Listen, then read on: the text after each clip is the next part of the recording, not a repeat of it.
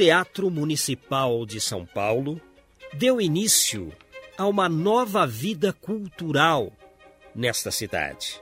Sua construção, quase todos sabem, foi de responsabilidade do escritório Ramos de Azevedo e contou com a colaboração dos arquitetos italianos Cláudio Rossi e Domiziano Rossi.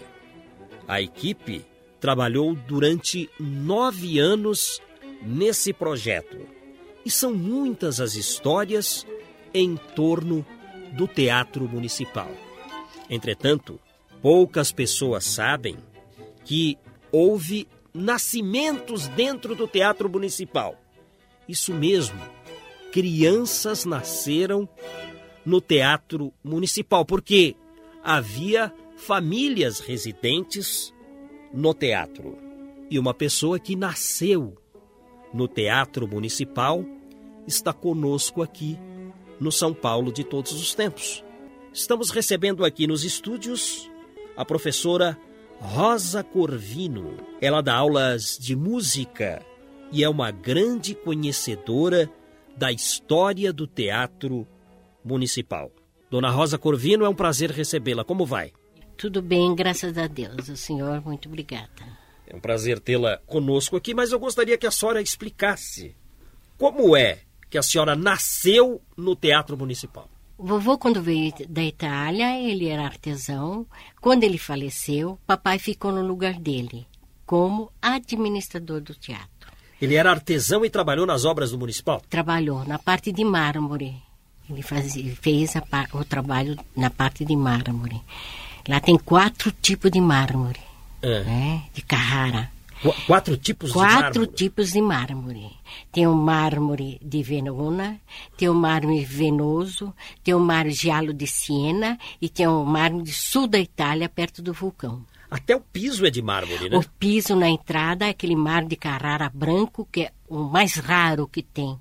E, e é, o seu avô foi o responsável pela instalação desses pisos é, todos? Ele, ele trabalhou na parte de mármore, porque aquela, aquele mármore de Verona, que é todo amarelo, tem um trabalho muito lindo, né? É, e ali teve alguns artesãos que trabalharam naquele É, a senhora mármore. disse que ele era artesão. Ele, era, ele, ele fazia artesanato com mármore. Com mármore, ele fazia o trabalho no mármore. E foi contratado para as obras do Teatro Municipal. Foi, foi. Ele, ele foi contratado por que motivo? Ele apresentou algum currículo? Ou foi procurado, a senhora sabe? Bom, naturalmente que quando começou a obra em 1903, ele, como tinha chegado da Itália no final do século, e ele foi procurar o trabalho, um trabalho, né? Porque na Europa ele já fazia um trabalho de artesão, ele era artesão. Aí Dr. Ramos foi pegando os operários. E não foram muitos operários, porque Dr. Ramos era muito exigente. O Ramos de Azevedo. Ah, sim, Francisco de Paula Ramos de Azevedo. Ele nasceu em Campinas, morreu no Guarujá. Ele era muito exigente, não admitisse que alguém fumasse, algum operário fumasse ou bebesse. De jeito nenhum. Não, era muito sério. O cidadão que fumasse não trabalhava com ele. Não, de jeito algum. E como se chamava seu avô? Anielo Corvino. Depois ele teve dois, duas filhas aqui e algumas na Europa também, que minha avó tinha propriedade na Europa e ela ia à Europa. E quando ela voltava, ela ficava aqui quatro, cinco, seis meses, um ano, né? Porque naquele tempo ir para a Europa não era fácil. De navio. É, era de era navio. Fácil. Era de navio.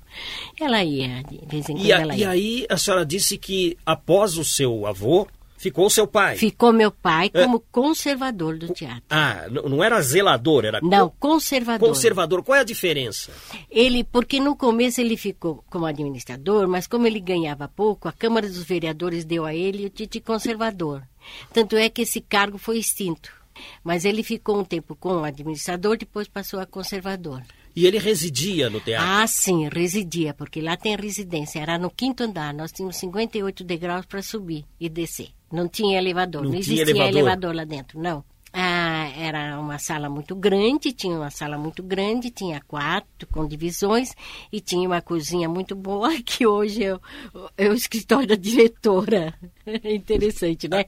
Porque foi reformado toda a parte do fundo daqueles camarins Foi reformado tudo, né? Foi tudo restaurado, Sim. mas uma reforma que me dá muita tristeza de falar, porque os camarins eram muito lindos, ficou muito diferente. A residência do quinto andar hoje é diretoria. Hoje é diretoria, onde os funcionários também trabalham. Tá, e hoje ninguém mais reside no Teatro não, Municipal. ninguém, não tem mais quem mora. Sua senhora nasceu no Teatro Municipal? Só eu, porque a mamãe, quando esperava um filho, é, nós somos em quatro, né? E nos três ela foi para casa da minha avó, que morava na Vila Mariana, ela teve os filhos lá. Depois ela voltava para o teatro. Tá, e nenhuma tia da senhora? Duas tias nasceram. Ah, bom, isso que eu queria Duas saber. tia- é. Houve mais pessoas que nasceram. Foi sim, duas tias. As minhas irmãs do papai, as irmãs do papai, né? Todas já faleceram, né? Mas duas nasceram. E minha avó faleceu lá dentro do teatro e minha tia Januária também faleceu lá dentro do teatro. Quer dizer, houve nascimentos e falecimentos. Lá dentro. E até Municipal. casamento. Uma tia minha casou-se lá dentro. Casou no Teatro Casou Municipal? no teatro. É, que, que Oficial local? veio. Primeiro ela foi à igreja, casou na igreja Consolação. Que pena não trouxe a fotografia para o senhor ver. É uma pena, mas é uma ilustração, Tá. quem sabe, né? Numa reportagem. Certo, Futuramente colocamos essa foto. É, é, a tia Antonieta ela ca- casou-se lá, no- num salão muito bonito que tem. É, assim, logo na entrada da- do, do teatro, nas escadarias, tem um salão do lado, lateral, e ela casou-se naquele salão. Depois da primeira escadaria tem um mezanino, não é? Tem, tem, tem. Ali tem um Com uma coluna também. estilo toscano, muito linda. Exato. Ali que ela casou. Pois é, dona Rosa Corvini, são É, histórias bonito. interessantes. Depois da senhora, não nasceu mais ninguém Não, não nasceu. no Teatro Municipal. Não. E a senhora falou também de falecimentos. Parentes da senhora? É, minha avó, que morou lá há muitos anos, faleceu lá dentro também. Não foi velada lá dentro. Foi velada lá de- dentro. se deu lá. Foi, porque antigamente não se ia para o cemitério. Pois é. Ficou lá dentro. E até tem um interessante um recorte de jornal das famílias que compareceram para o velório. Para o velório. As famílias. E o velório se deu em que dependência? Na, onde nós morávamos, mesmo, no quinto andar. No quinto andar. Quinto E aí andar. desceram com o caixão Desceram- pelas escadas. Exatamente. Porque a senhora disse que antes não havia elevadores. Não. Então, esse projeto de elevadores no Teatro Municipal eh, não é original de Ramos de Não. Azevedo? Não, foi Fizeram na primeira depois. restauração Primeira. que colocaram. É. Na primeira restauração. Restauração. Que é aquela de 1952. 52. Tá Aí certo. foram duas reformas grandes, a 52 e foi 1986 que foi durou até 1991.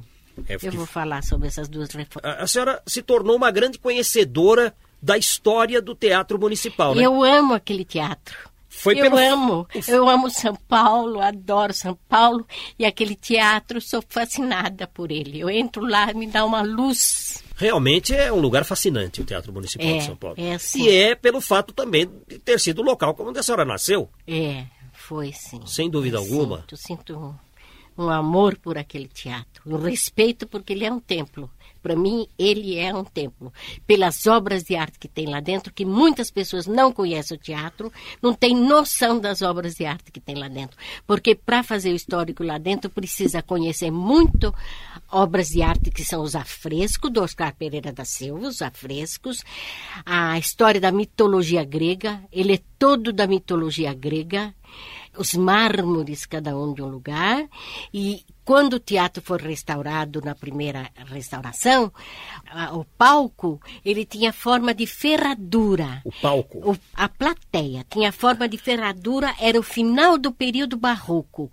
Ia até quatro camarotes de estilo barroco que tinha. Nesses quatro camarotes de cada lado eram belíssimos. Era o final do período barroco. Tudo com folhas de ouro, uma beleza. Eles quebraram esses oito camarotes, quatro de cada lado, tiraram esses camarotes para colocar o tubo do órgão e colocaram 5.817 tubos.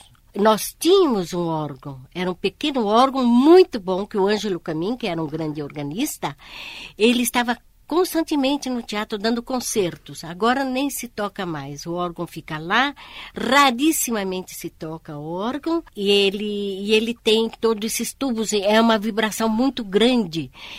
Eu acho que exageraram, eu tenho impressão, porque esse órgão veio da Itália.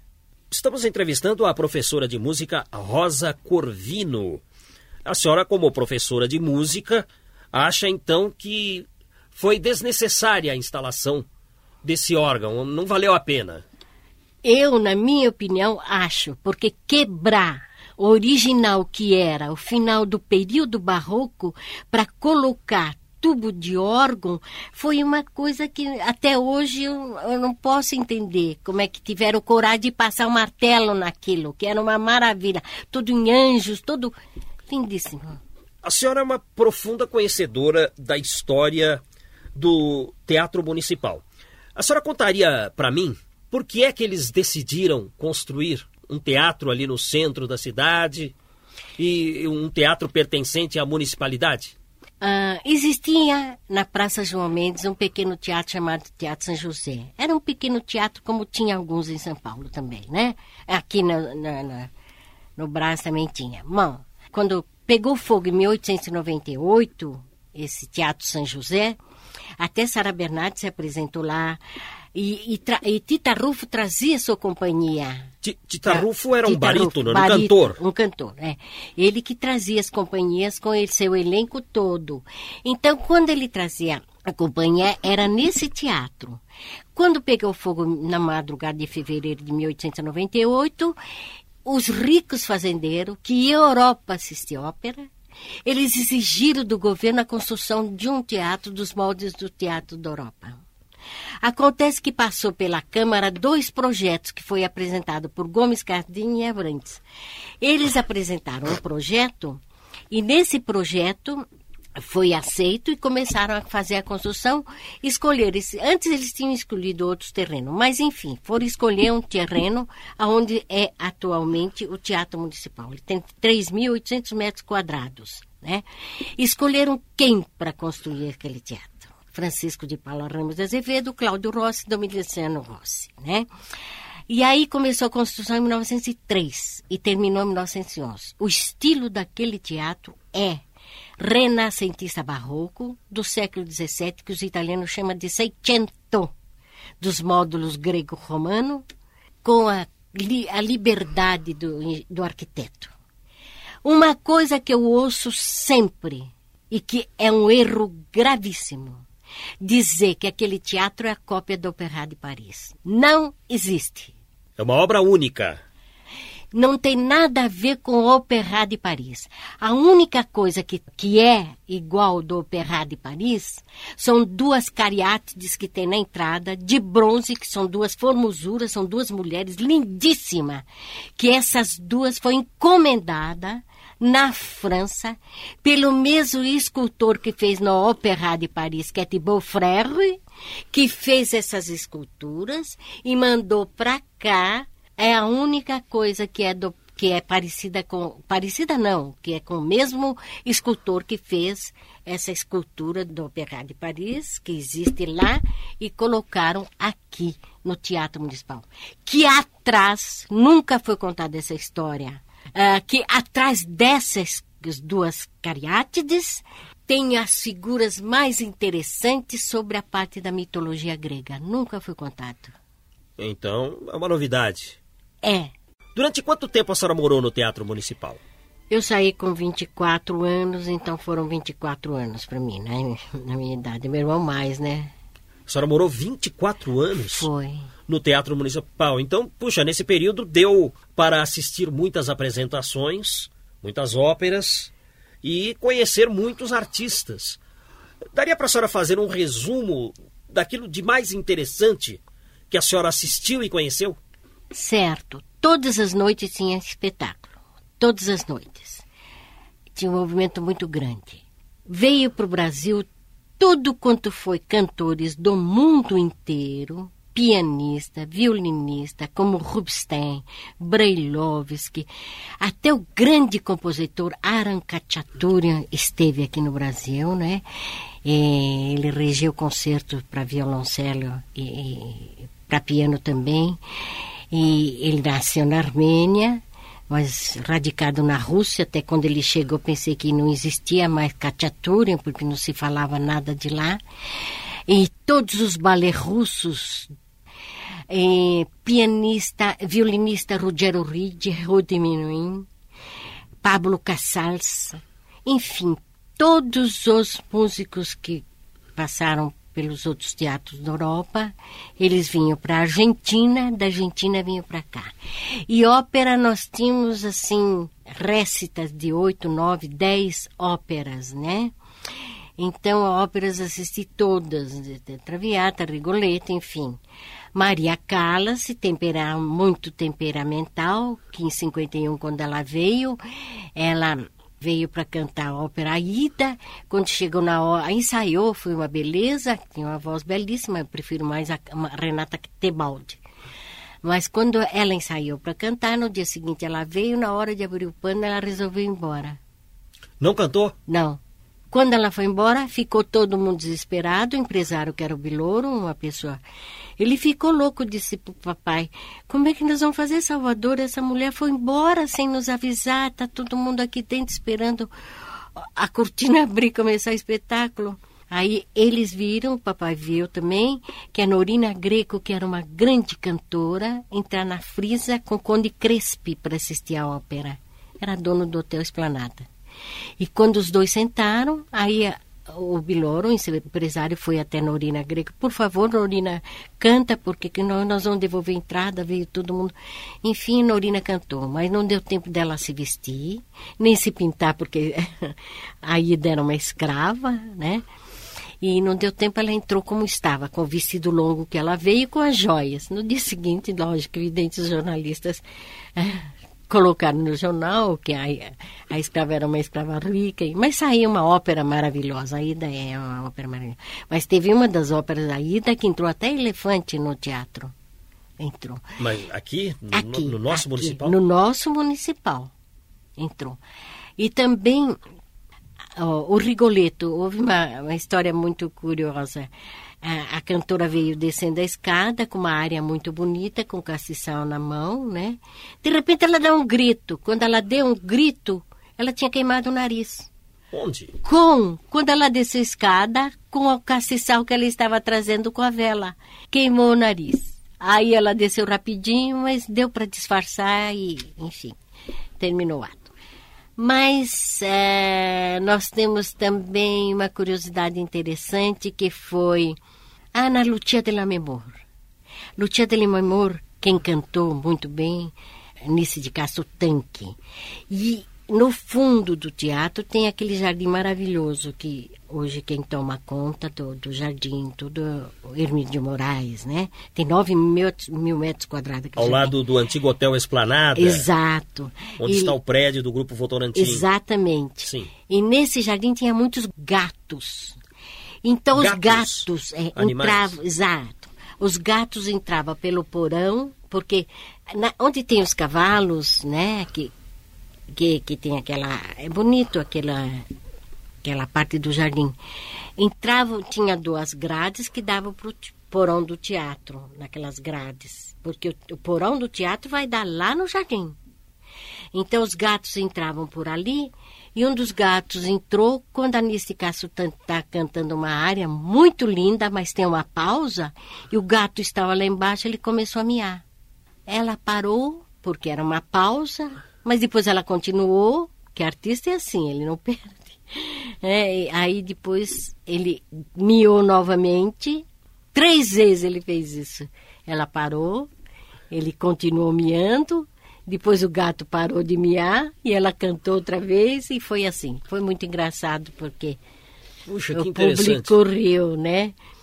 E também quando veio Arthur Toscanini, né, em 1940 e 44, fizeram um cenário muito lindo para o Toscanini, né? Que para mim foi um dos maiores regentes do mundo, maravilhoso, simples, humilde.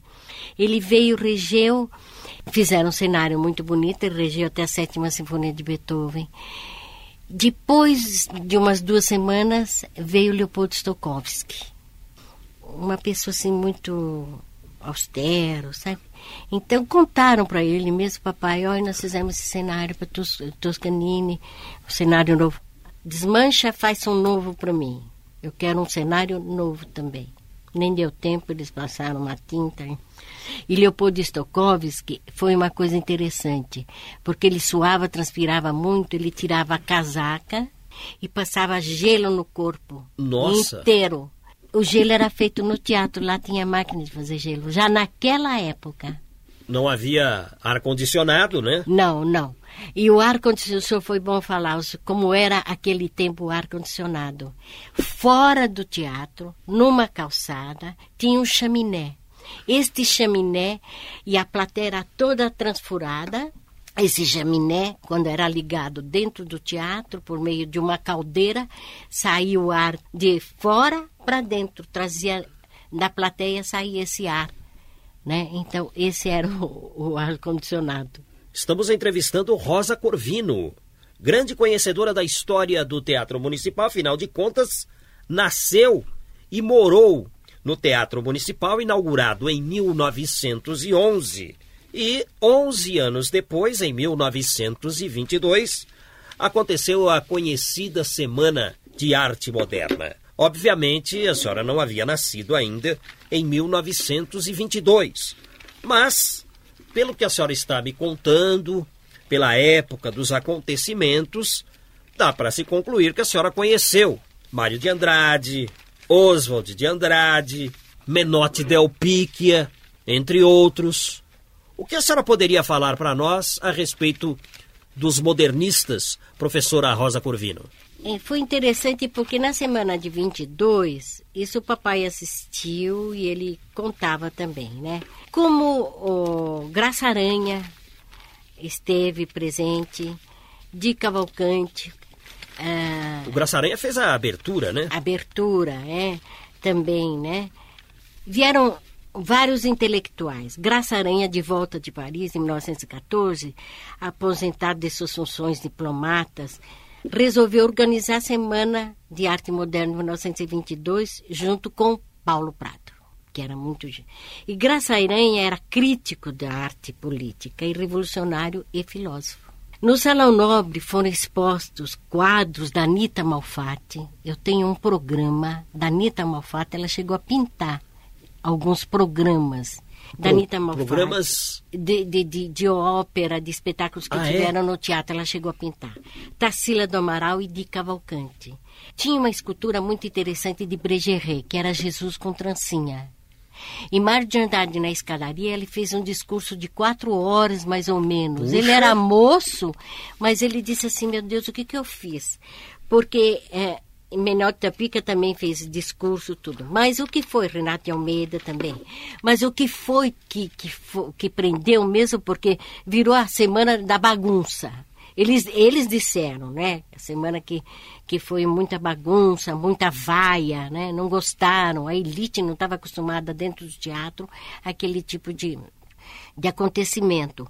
Mas o que foi muito importante também, que, que valorizou muito, Guilmar Novaes deu um concerto tocando músicas de Debussy e de Vila Lobos. Ela é que foi muito aplaudida. Minotti Del Picchia também foi muito aplaudido. Vila Lobos, ele veio de smoking, mas de chinelo. Ah, é? Por quê? E todo mundo achou graça. Mas é porque ele estava com calo no pé. Então ele foi de chinelo. Calo. Calo no pé. Agora, a, o que aconteceu comigo em Vila Lobos foi uma coisa interessante, mais ou menos quando ele esteve também, em 1940 por aí. Quando terminava o espetáculo, eu ia estudar nos camarins. Mais ou menos meia-noite, terminava meia-noite, uma hora, porque papai não queria comprar piano para mim, porque ele dizia assim: enquanto eu morar no teatro, eu vou comprar piano para você. Porque vão dizer que quando sair um piano daqui, vão dizer o Salvador está levando um piano do teatro. E realmente ele comprou piano depois que, eu, que nós fomos embora. Mas eu estava estudando, tinha exames no conservatório, tinha que estudar. Então terminava o espetáculo, eu dizia. Uh, uma manhã eu fui muito cedo também, eu ia bem cedo ou mais tarde, depois do espetáculo. Mas de manhã, mais ou menos seis horas da manhã, eu já descia porque os camarins ficavam com que tinha piano, ficavam todos ocupados. Eu levantava às seis horas e ia correndo estudar piano. E uma manhã eu estava lá estudando e antes dos violinos violinistas chegarem para ensaiar, o maestro também. Então, ele chegava mais ou menos 8 horas, 8 e meia. E quando eu estava tocando, até estava tocando a lenda do Caboclo de Vila Lobos, ensaiando, estudando, aí eu vejo uma pessoa entrar no camarim, né? E era, o camarim era muito diferente de hoje, né? Hoje era um camarim muito grande, com espelho é, bisotê na parede, belíssimo camarim. E lá tinha um piano muito bom, estava estudando. Aí se aproxima uma pessoa e diz, oh, tá tocando, certo, toca, continua tocando. Porque eu estava acostumada que às vezes chegava um músico mais cedo, mandar. Aí ele disse assim, tá bom, então toca. Ah, mas no final não tá bom. Vamos corrigir isso. Ele disse. Quem era? À noite que eu soube quem era. Porque ele foi embora logo depois. Quando ele foi embora, à noite eu fui assistir concerto. Era Vila Lobos.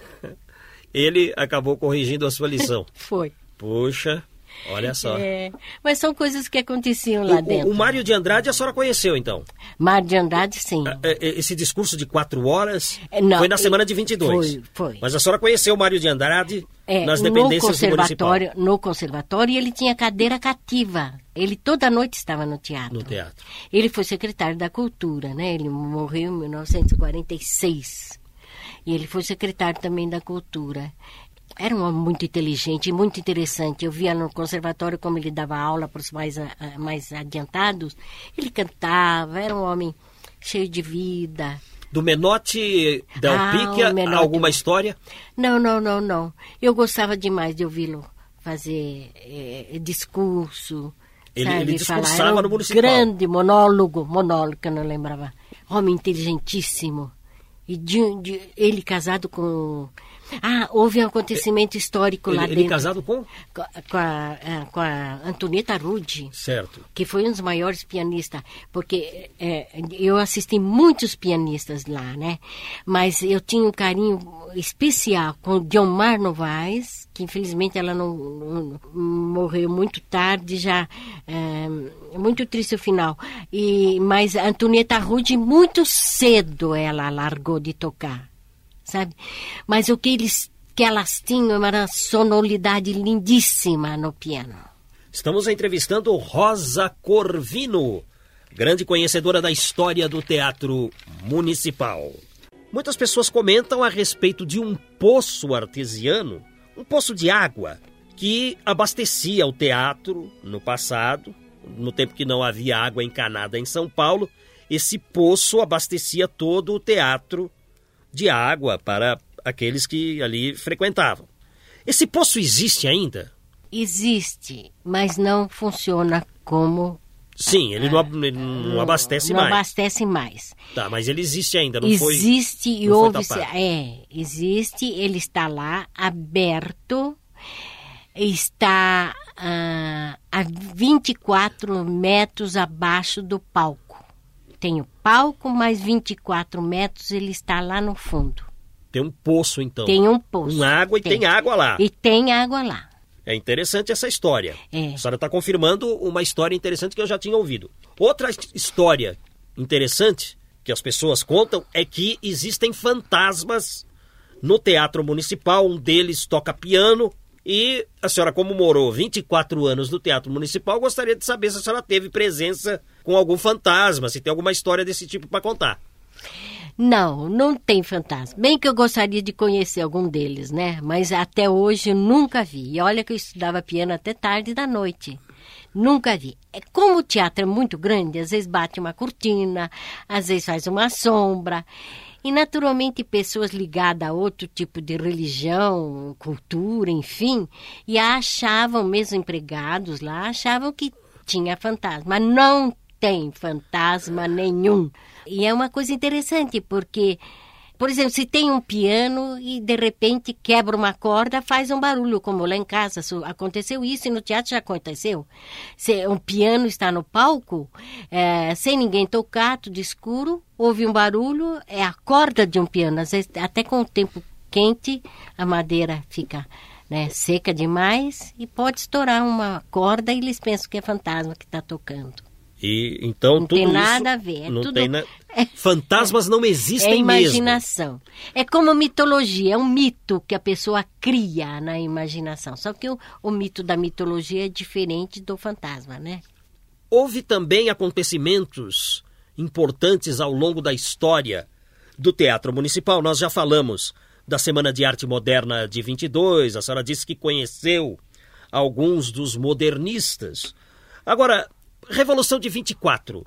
Houve alguma coisa em torno do Teatro Municipal que a senhora pudesse contar, ou mesmo envolvendo sua família? Certo. Quando meu irmão nasceu, nasceu em 1924 mesmo, quando ele nasceu, a mamãe, eh, naturalmente, os aviões passavam jogando bombas. E ela ouvia o barulho dos aviões e ela ficava com medo. Ela descia do quinto andar e ficava no porão. Levava um lanche e ficava lá umas horas até não ouvir mais o barulho dos aviões. No porão que dá No saída para o é. jardim. É o Salão dos Arcos, que antigamente eram baixinhos esses arcos. Na primeira restauração, que eles quebraram, descobriram o verdadeiro arco original. Como são os arcos enormes, é um alicerce imenso que tem lá embaixo, né? Ele tem esses arcos da época etrusca, né? E esses arcos eh, descobriram depois da primeira restauração. E, e foi esse acontecimento. Dona Rosa, conte uma coisa para nós. A, a senhora morava no Teatro Municipal e estudava onde? Eu Quando criança? Eu estudava nos camarins, né? Sim, mas, Quando mas ia tinha? na escola, né? Ah, ia. Escola? estudei- Que Eu escola? estudei. Primeiro, quando pequenina, eu estudei numa escola onde era, ali na Conselheiro Crispiniano mesmo, tinha uma escola alemã. De freiras alemãs. Então, eu estudei lá até antes da guerra. Estourou a guerra, as freiras foram mandadas embora. E não podia nem ouvir falar em alemão, né? Então, eu já com 14 anos, 13 anos, mais ou menos, passei para o Externato São José que ficava na Liberdade. Estudei até, fiz o ginásio, com tudo lá. Uma grande escola também. E fiquei estudando lá. De- Aí depois eu fui fazer. eh, eu fiz escola da a escola arte, arte, fiz eh, faculdade de música, né, pelo Conservatório Dramático Musical e fiz faculdade de música, né? E no Instituto Musical São Paulo dei aulas, dei muitas aulas em faculdades também. Muito obrigado por Muito ter obrigada. vindo, Dona Rosa Corvino, espaço sempre aberto. Muito obrigada. Muito respeito pelo senhor e todos.